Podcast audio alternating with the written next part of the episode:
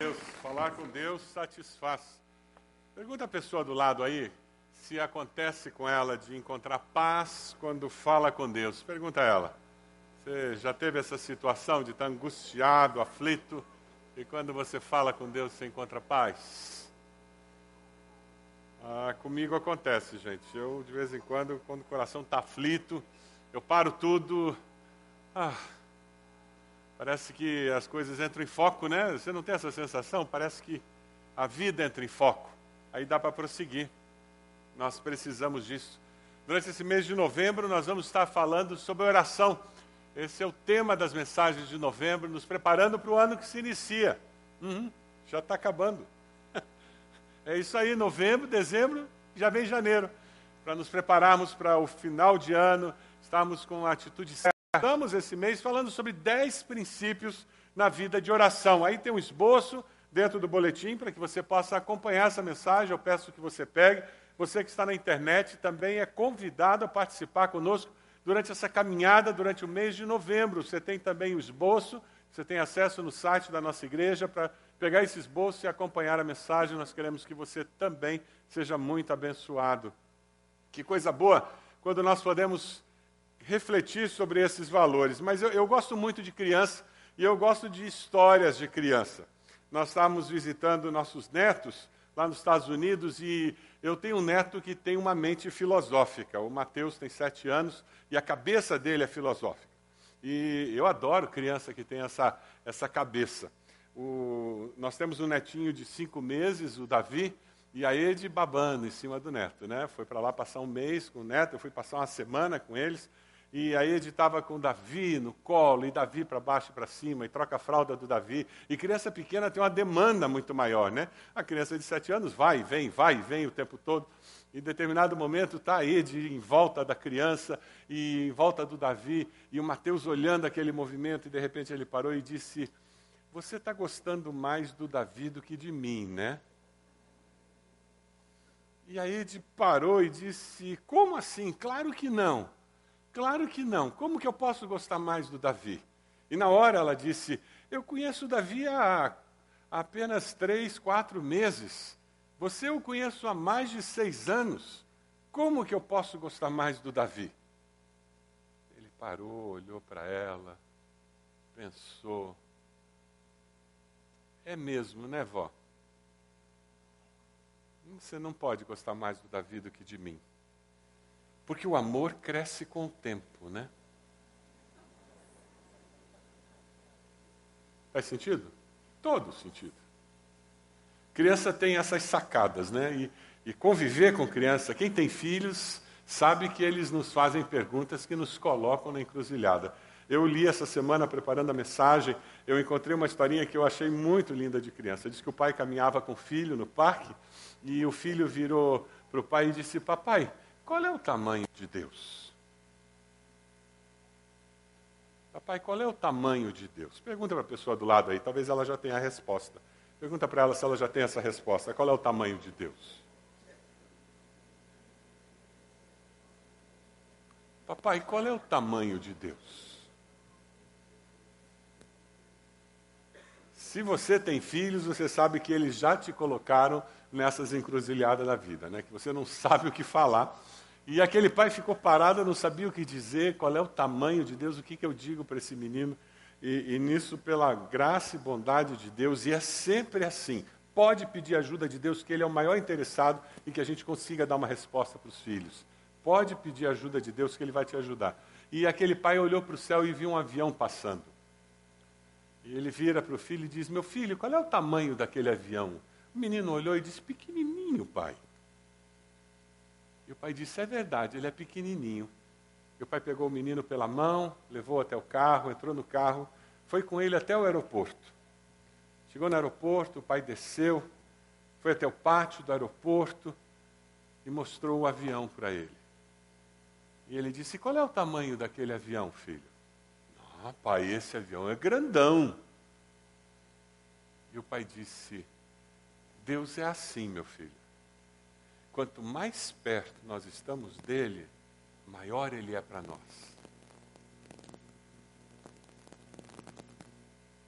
É uma explicação simples que uma criança entende.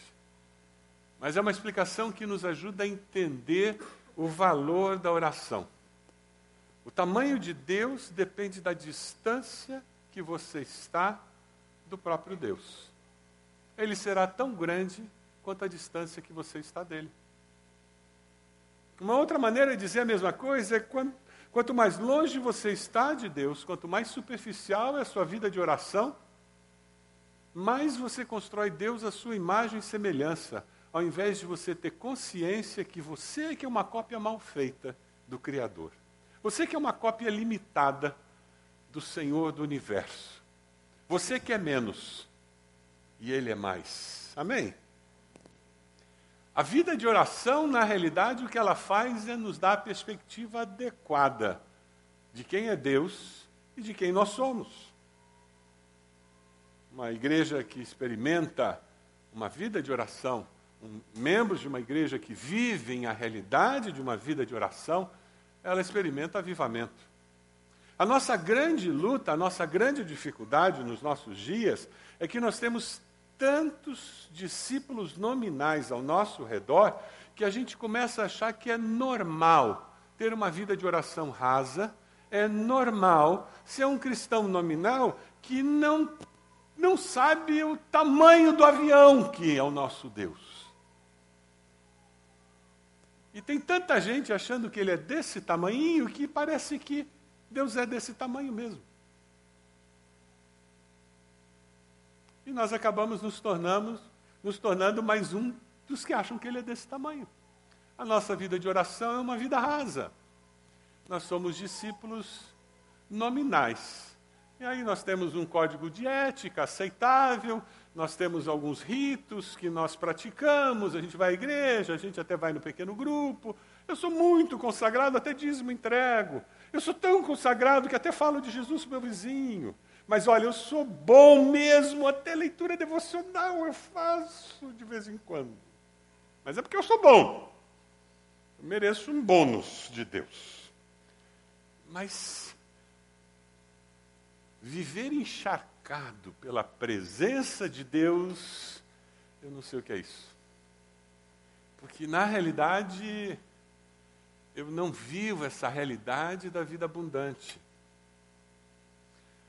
Ambrósio, um dos pais da igreja, ele faz uma afirmação que é preciosa demais, eu queria compartilhar com vocês. Ele diz assim: a oração é a asa com que a alma voa para o céu, e a meditação os olhos com que vemos a Deus. A oração é a asa com que a alma voa para o céu. E a meditação, os olhos com que vemos a Deus. Quando a gente fala de oração, a gente está falando em você sair desse mundo conturbado, você sair do associativismo doido. Sabe, Sabe você que está acostumado a ter oito janelas do computador abertas ao mesmo tempo? Falei pouco, né? Tem gente que fica com mais do que oito. Ah, o celular não vai ficar tocando. Ah, você não tem música ambiente.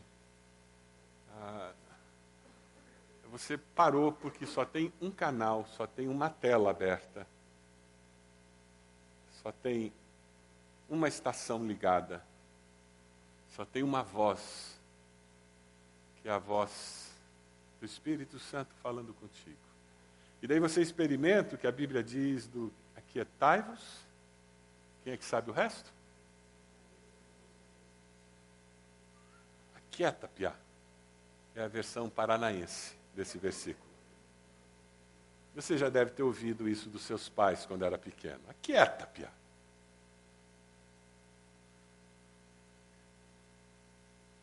A gente vai, vai ver um texto de Tiago. Tiago era muito prático, muito simples, direto, objetivo. Ele era tão prático, tão direto, tão objetivo, que a igreja, lá nos primeiros séculos, queria tirar da escritura, porque era, era objetivo demais.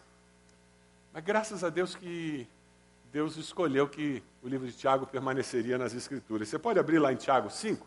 Conecte-se ali, se ache, descubra o texto, veja se a pessoa do lado está com o texto. Aí nós vamos estudar um pouquinho esse texto juntos, Tiago 5, a partir do versículo 13. E vamos encontrar esses princípios sobre a vida de oração. E veja, eu, eu não vou falar nada novo. Se. Eu acho que você não tem uma experiência muito diferente da minha. Se eu nunca mais lesse nada sobre oração, se eu nunca mais escutasse uma mensagem sobre oração, se eu nunca mais escutasse um podcast sobre oração, se eu nunca mais visse um vídeo sobre oração, se eu nunca mais lesse um versículo sobre oração, eu tenho informação suficiente na minha cabeça para colocar em prática sobre oração até o dia da minha morte. É assim com você também? Levanta a mão se você tem isso. Eu tenho mais informação do que eu consigo colocar em prática, gente. O que eu vou fazer é só relembrar você de algumas coisas, tá bom? A gente vai compartilhar aqui algumas verdades que Tiago no, nos traz à memória. E ele começa no versículo 13 de uma, uma maneira muito simples, dizendo: Olha, você precisa orar nos momentos da vida em que você está sofrendo. Vamos ler juntos o versículo 13? Entre vocês há alguém que está sofrendo, ele ore.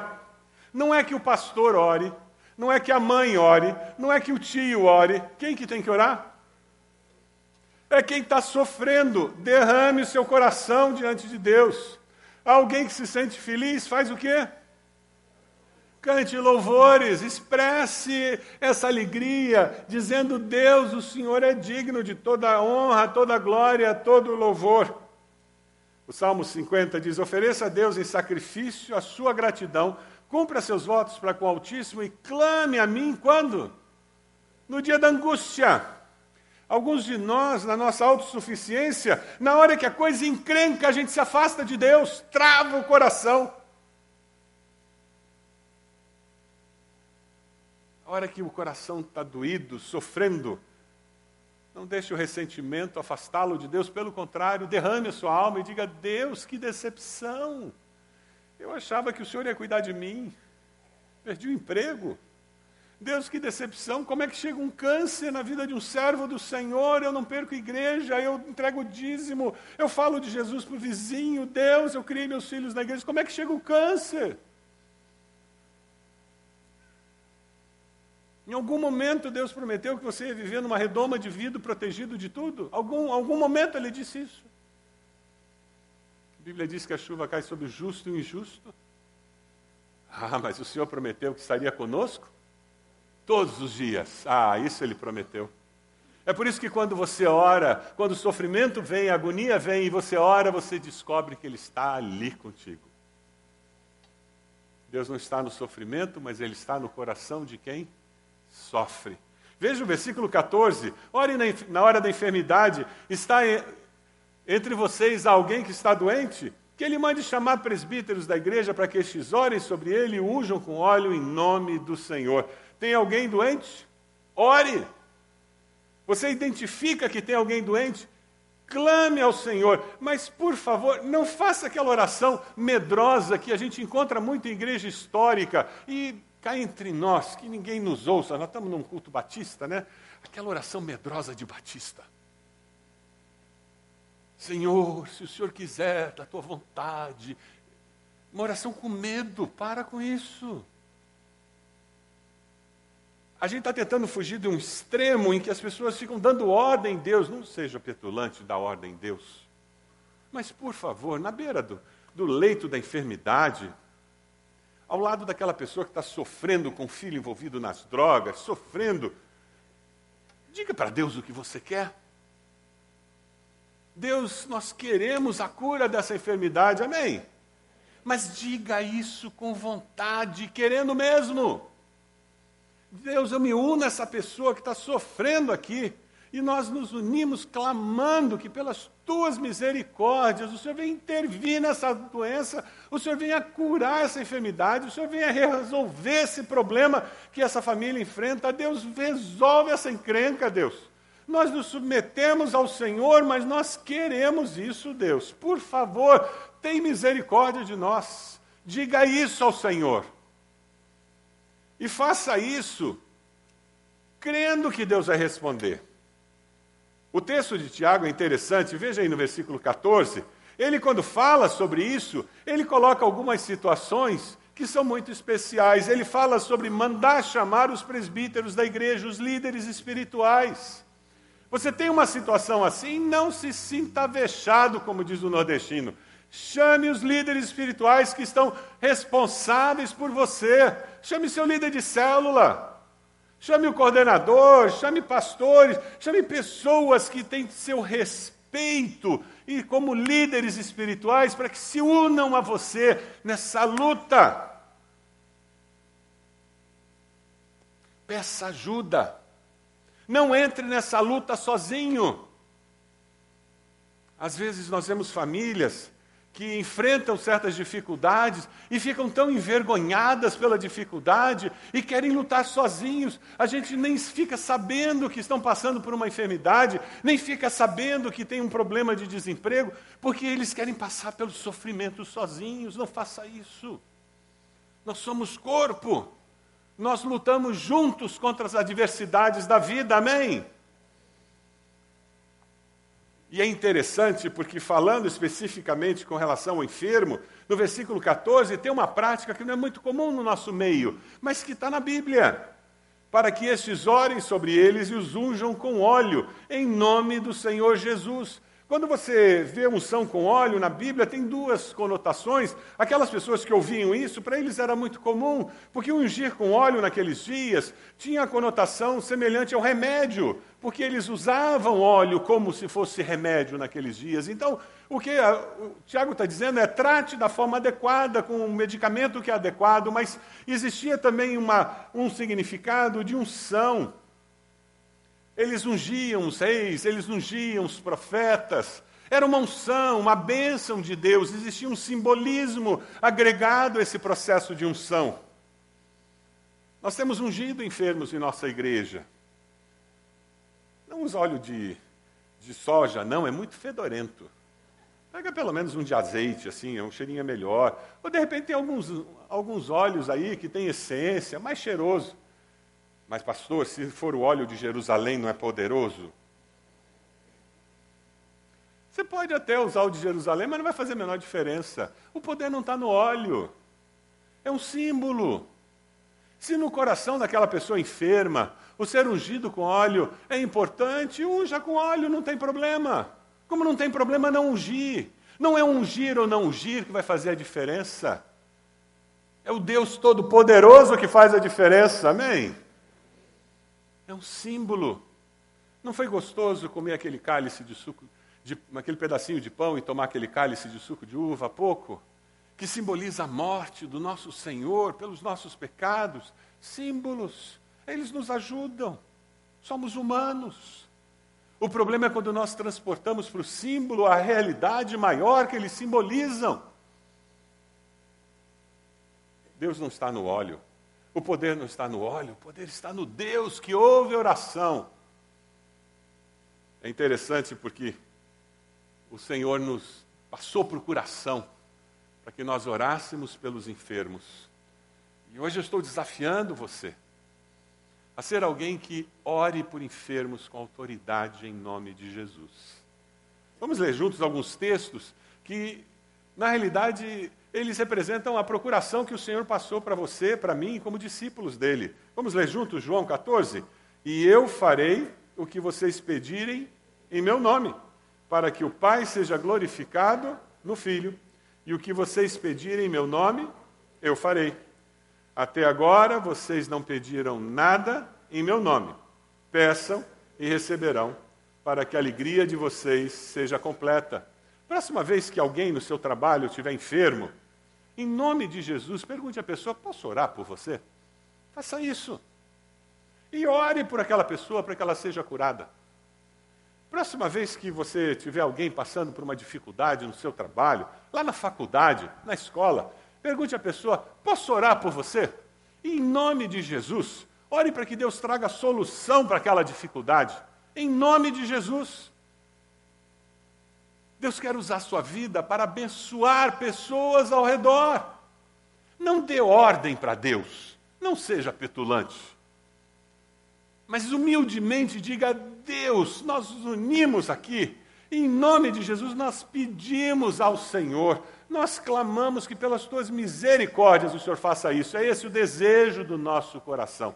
Nós nos submetemos ao Senhor e pedimos que o Senhor seja misericordioso. É isso que nós fazemos em oração. O versículo 15 deixa muito claro que a oração feita com fé curará o doente, o Senhor o levantará, e se houver cometido pecados, ele será perdoado. Ou seja, a oração de fé, com expectativa, é que encontra resposta. Hebreus 11, 6 diz que sem fé é impossível agradar a Deus. Pois quem dele se aproxima precisa crer que ele existe e que recompensa aqueles que o buscam. Você conhece alguém que está enfermo? Alguém que está sofrendo? Vem na sua mente o nome de alguma pessoa? Eu vou pedir que você se una com alguém que está do seu lado, agora. E vocês tenham um momento de oração por essa pessoa. E você vai orar com fé, dizendo: Deus, pelas tuas misericórdias, eu peço cura. E eu quero que essa pessoa identifique que foi o Senhor quem trouxe a cura na vida dela. Faça isso agora. Tempo rapidinho. Você, duas pessoas, orando, colocando o nome das pessoas e dizendo: Deus, vem intervir nessa realidade em nome de Jesus. Chame a pessoa que está perto de você, para que vocês dois possam orar em nome de Jesus, pedindo a cura dessa pessoa.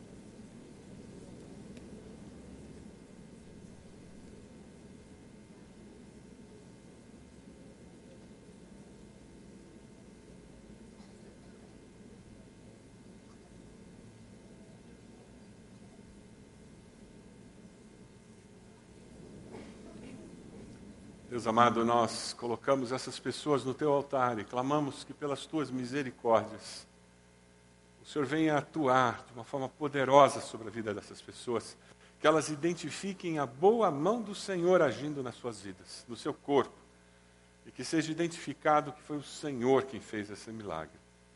Nós oramos em nome de Jesus. Amém, Senhor. Amém. O texto de Tiago continua e aqui ele trata de um assunto que eu diria que é um dos assuntos mais negligenciados pela igreja moderna. É uma das práticas mais deixadas de lado dentro da realidade da igreja moderna. Uma das maiores perdas, eu diria, na comunidade cristã dos nossos dias. Veja o versículo 16. Ele diz: Portanto, confessem seus pecados uns aos outros e orem uns pelos outros para serem curados. A oração de um justo é poderosa e eficaz.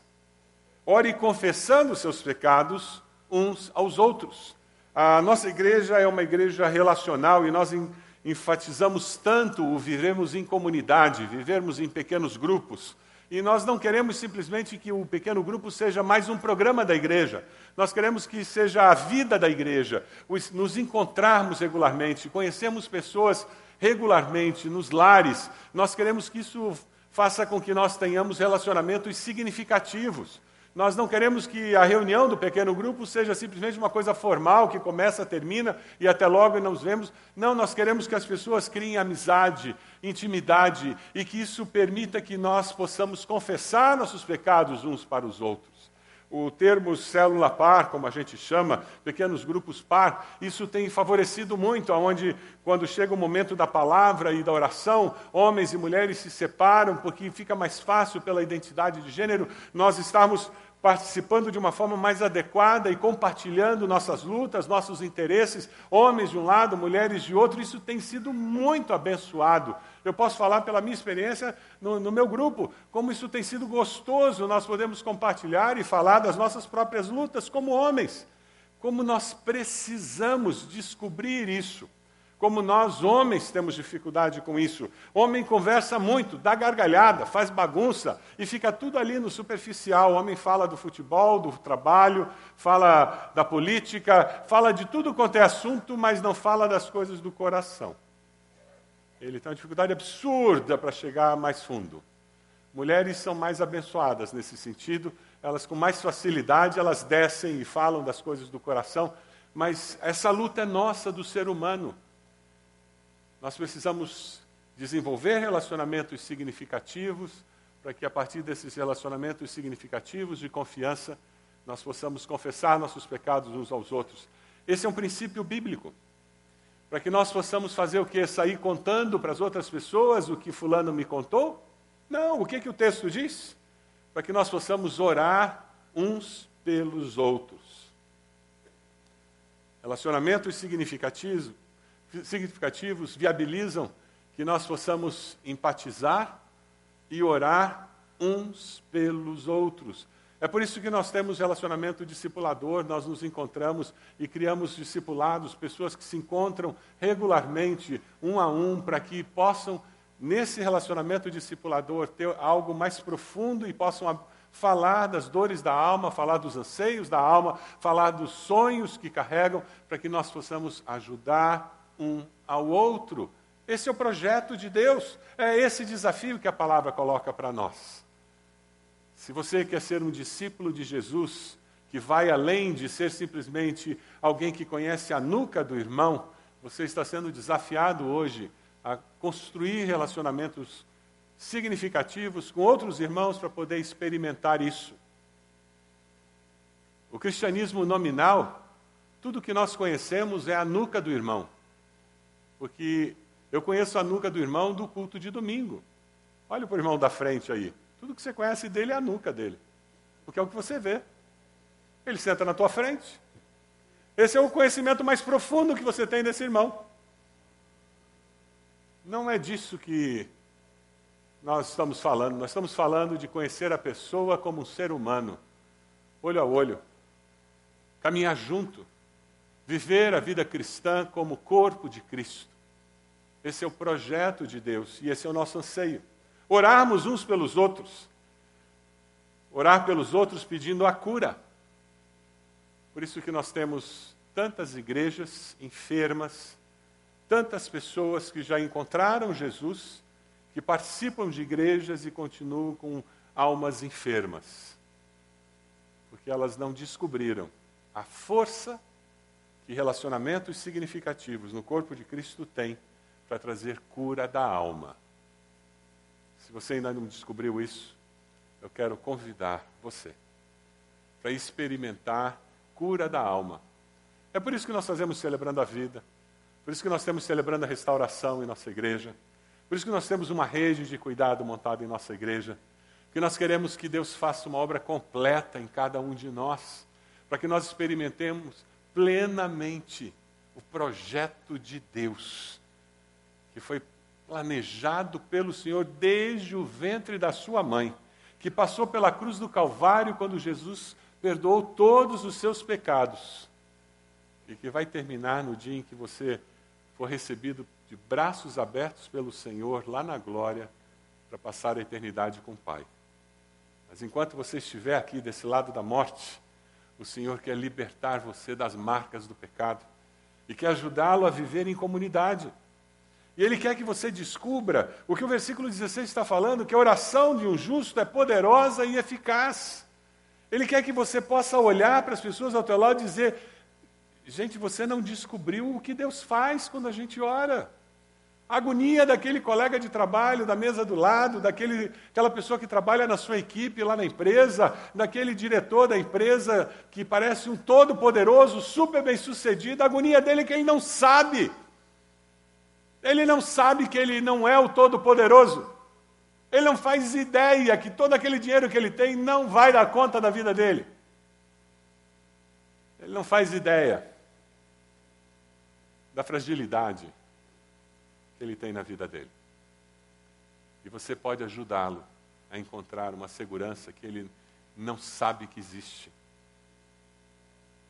Ele não faz ideia que a oração do justo é poderosa e eficaz. A oração do justo não é porque você é perfeito, não é porque você é melhor do que alguém. O texto termina de uma maneira muito linda. Dê uma olhadinha em versículos 17 e 18. O Deus que age é um Deus que usa um ser humano como qualquer um de nós, criado à imagem e semelhança de Deus. Elias era humano, vamos ler juntos? Elias era humano como nós e orou fervorosamente para que não chovesse. E não choveu sobre a terra durante três anos e meio. Orou outra vez e os céus enviaram chuva e a terra produziu os seus frutos. Esse é o justo. Elias, um homem como você e eu. Mas ele orou. E orou crendo que Deus ia responder. E se dispôs a ser usado por Deus. E Deus usou. A pergunta é se você está disposto, se você está disposta a ser instrumento de Deus onde você está.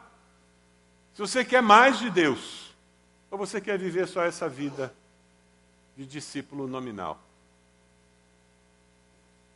Esse é o desafio.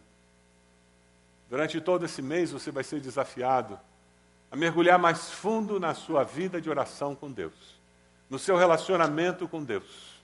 Você vai ser desafiado a acordar mais cedo, você vai ser desafiado a dormir mais tarde, você vai ser desafiado a jejuar, você vai ser desafiado a caminhar por caminhos que talvez você nunca tenha caminhado na vida cristã. Tudo isso porque você quer mais de Deus. Você quer mesmo mais de Deus?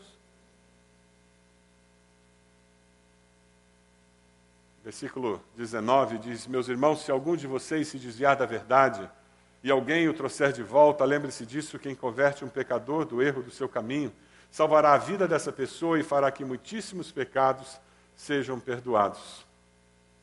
O princípio aqui é orar com compaixão pela reconciliação dos afastados. Quem de nós não conhece alguém que está afastado dos caminhos do Senhor? Conhece alguém? Alguém que já esteve aqui sentado participando de um culto, alguém que já já serviu a Deus e que hoje está indiferente.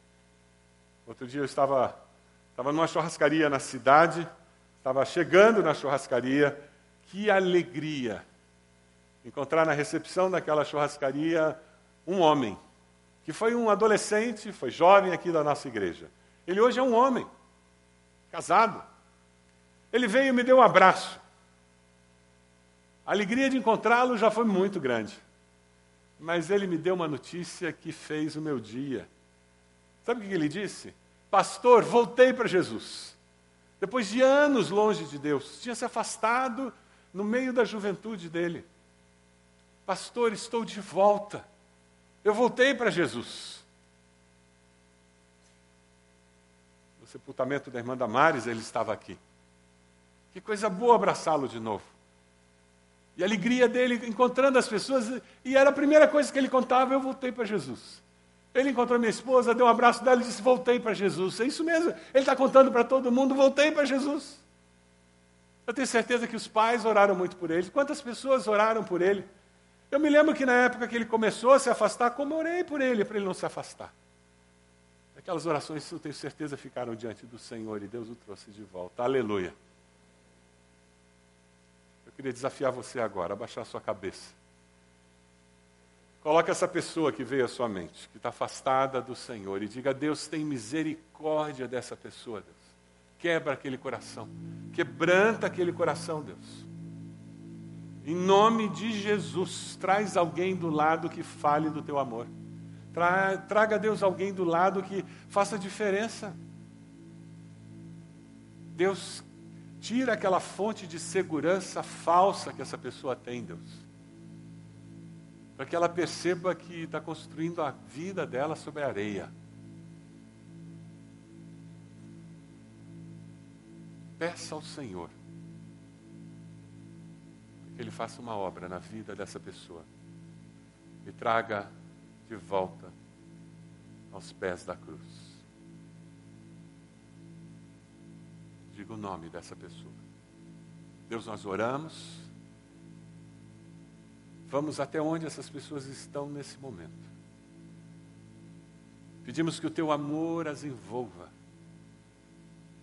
Pedimos que o Senhor coloque testemunhas fiéis nas suas vidas.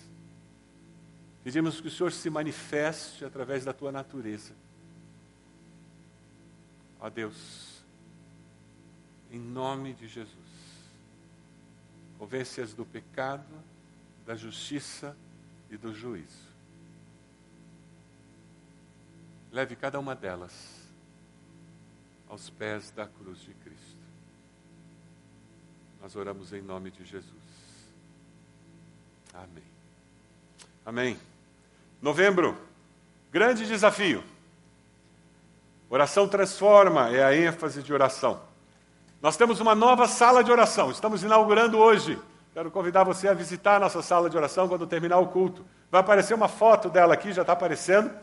Ali no hall de entrada, na entrada para o Ministério Infantil, essa sala de oração vai aparecer, vai, você pode visitá-la, pode usar durante o dia essa sala de oração, à noite. Ela está disponível para você trazer seu relacionamento discipulador, você vai se encontrar ali, você vai trazer o seu pequeno grupo, você vai trazer pessoas para orar. Seis e meia e sete e meia da manhã, todos os dias, temos um grupo de oração se reunindo ali. Você vai acordar mais cedo para vir participar desse grupo, porque você vai usar e vai, durante esse mês de novembro, de uma forma especial, você vai estar envolvido nisso. Nós temos dez dias de jejum. Você, durante esses 10 dias, começando amanhã até o dia 15, você vai fazer uma refeição por dia. Pode ser almoço, pode ser janta, você vai escolher qual refeição você vai fazer. E durante os outros horários de refeição, você vai estar gastando tempo em oração. Nós temos um livretinho devocional para ajudar você nesse processo, para você usar. Nós queremos desafiar você a fazer isso. Se você está grávida ou se você é diabético, por favor, não faça isso. Tem algumas outras enfermidades que não, a pessoa não deve fazer, mas Venha conversar conosco, a gente pode conversar com você sobre outras coisas que você pode fazer ao invés de, do jejum. Mas a maioria das pessoas pode. Ah, pastor, eu nunca fiz. Ótimo, primeira oportunidade para fazer. É assim, sempre tem a primeira vez. É um, você vai dar um passo a mais para ter uma experiência nova na sua vida de oração. Ah, pastor, e se me der fome, se eu não aguentar? Se não aguentar, você come. Aí você vai pedir a Deus que Ele te ajude para no dia seguinte você conseguir. E de repente você vai fazer meio-dia, o segundo dia você vai fazer dois quartos de dia, e de repente no terceiro dia você consegue. É assim. É um exercício, é uma disciplina. E você vai ver o gostoso de você conseguir fazer esses dias de jejum.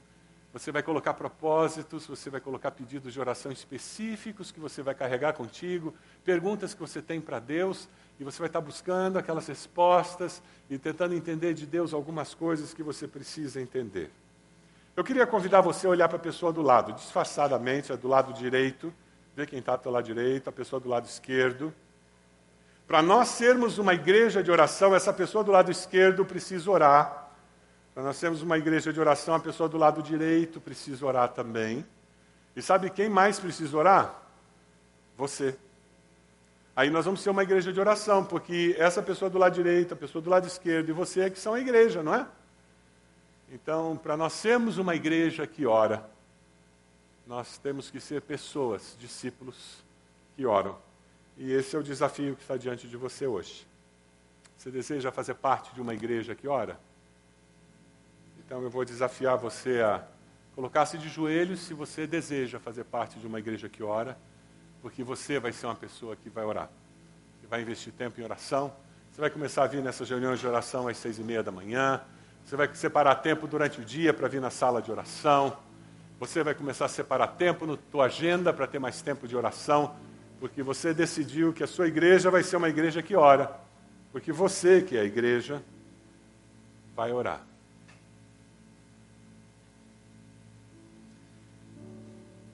É de joelhos, Deus, que nós nos colocamos nesse momento. E assumimos um compromisso com o Senhor nós queremos sim, Pai Celeste, ser uma igreja que ora, que caminha de joelhos na tua presença. Queremos aprender o que significa aquietar o nosso coração para descobrir que o Senhor é Deus, único Deus, Senhor de todas as coisas da nossa vida. Deus, nós queremos ser uma igreja que ora. Nos ensine durante esse mês, nos ajude a aprofundar a nossa relação de oração com o Senhor, a assumir compromissos novos com o Senhor. Nós nos colocamos aos teus pés. Transforma, Senhor. Transforma as nossas vidas. Faz-nos, Senhor, uma igreja que ora. É a nossa oração em nome de Jesus. Amém.